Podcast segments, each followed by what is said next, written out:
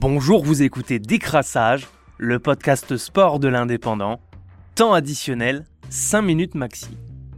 Ce matin, on revient sur la fin de parcours exceptionnel, celui du Canet-en-Roussillon Football Club en Coupe de France, qui s'est arrêté hier soir, en quart de finale.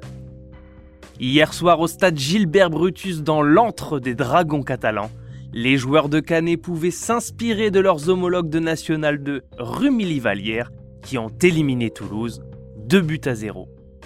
Nous en parlions hier lors de l'annonce probable de la composition des équipes. On pensait que soit Jean Vercruis ou Toufik Wadoudi seraient alignés. Finalement, Farid Fouzari a choisi d'aligner d'entrée les deux joueurs canetois. Vercruis partage le milieu avec Chris Liboy et Jérémy Posteraro. Toufik Wadoudi jouera sur le côté gauche de l'attaque. Johan Bay à droite et Raphaël Pioton en position d'avant-centre. Sur le banc, on garde quelques cartouches avec Ludovic Gasparotto et Aboubacar Koné. Montpellier qui aligne quasiment une équipe type ne compte que 3 absents et impose son physique dès les premières minutes de jeu. Il récupère des ballons assez hauts, mais Canet bien en place arrive toutefois à ressortir et semble avoir les armes pour le faire circuler. Pas d'occasion franche après 20 minutes primordiales sur ce genre de match, même si on sent que les Héroltés peuvent faire la différence grâce à leur vitesse. À la surprise générale, carton rouge pour Vittorino Hilton qui, après une mauvaise relance contrée, tente de rattraper Vercruis, ce qui oblige le Brésilien à commettre la faute. Le capitaine Hérolté et doyen de Ligue 1 est expulsé.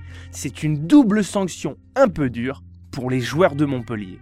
Penalty pour Canet Toufik Wadoudi face au gardien international espoir et c'est au ras du poteau. On a tremblé quand même, mais le contre-pied est réussi. Canet mène au score et va pouvoir jouer à 11 contre 10 pendant près de 70 minutes. Une chose est sûre, c'est à partir de maintenant que l'on va assister à un match d'hommes. Si Montpellier veut l'emporter, il va falloir tout donner. 37e minute, Canet fait bien circuler et grappille de précieuses secondes avant la mi-temps. Montpellier se révèle imprécis dans ses tentatives et parfois trop physique dans les duels, à l'image de Andy Delors qui s'impose de l'épaule dans les combats. Mais l'arbitre de la rencontre, Michael Le Sage, siffle faute en faveur des joueurs de Canet. 43e, c'est une petite main de la part d'un défenseur de Canet dans la surface. L'arbitre ne siffle pas et juste sur la contre-attaque, Canet manque de doubler la mise. Pioton au duel avec Berthaud ne peut reprendre de la tête, ça revient sur Posteraro qui frappe sur Berthaud. Que c'est mal tiré, les Canetois auraient pu mener deux buts à zéro, une occasion qu'il ne faudra pas regretter pour les joueurs de Farid Fouzari. 53e, il va falloir pousser pour Montpellier si les hommes de Der Zakarian souhaitent obtenir quelque chose.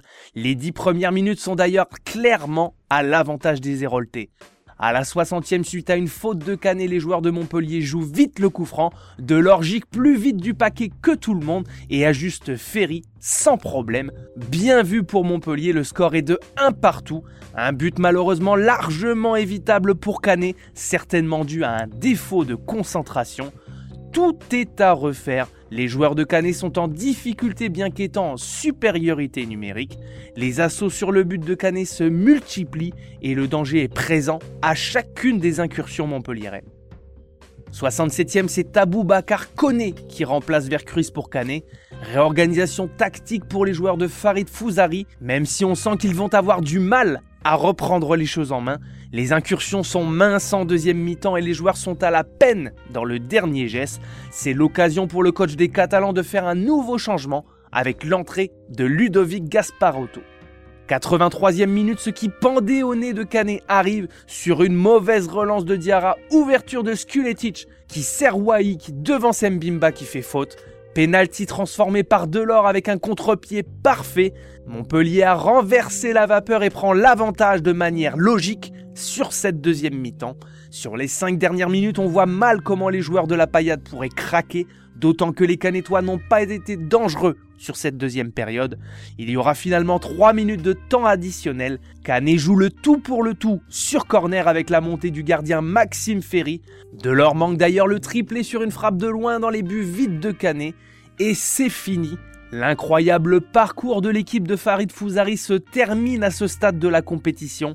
On aurait largement pu espérer mieux, vu le scénario favorable de la première mi-temps. On retiendra le cœur et l'envie de Canet de jouer au foot plus que tout, dans un contexte où le football business souhaite imposer sa domination aux autres. Sur les 6 mi-temps que Canet a joué depuis les 16e de finale, ils n'auront finalement raté que la dernière, certainement la plus importante face à une équipe de Montpellier hargneuse qui ne s'est pas laissée aller après l'ouverture du score. La déception est là, mais c'est une étape de plus dans la vie du club pour continuer à grandir. Bravo encore à Canet et à son Canet en Roussillon Football Club pour toutes ces émotions. Rendez-vous très vite pour une nouvelle épopée. On espère revoir cette équipe le plus tôt possible et nous proposer un parcours aussi riche en émotions que celui de cette année.